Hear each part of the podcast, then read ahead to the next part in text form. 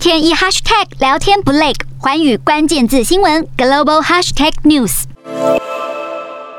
美股开盘开低，但特斯拉领涨，非必需消费品板块点燃半导体类股反弹气焰。美股午盘翻扬向上，道琼升超过四百三十点，标普收高超过百分之一点八，纳指和费半强涨超过百分之二点六，终结连续两天跌势。美股四大指数全数收涨，道琼指数上涨四百三十五点零五点，收三万三千两百四十八点二八点；纳斯达克上扬三百二十二点四四点，收一万两千三百一十六点九零点；标普五百上涨七十五点五九点，收四千一百七十六点八二点，非半指数上扬一百零八点九六点，收三千一百五十七点九八点。欧洲股市方面，欧洲主要股市今天在工业和奢侈品类股领涨下反弹收高，但因为投资人持续担心经济成长速度放缓和物价走扬，涨幅有限。而英国正在庆祝女王登基七十年的白金禧庆典，伦敦股市休市，欧洲两大股市全数收红。英国股市休市一天，德国股市上扬一百四十四点七零点，收一万四千千四百。八十五点一七点，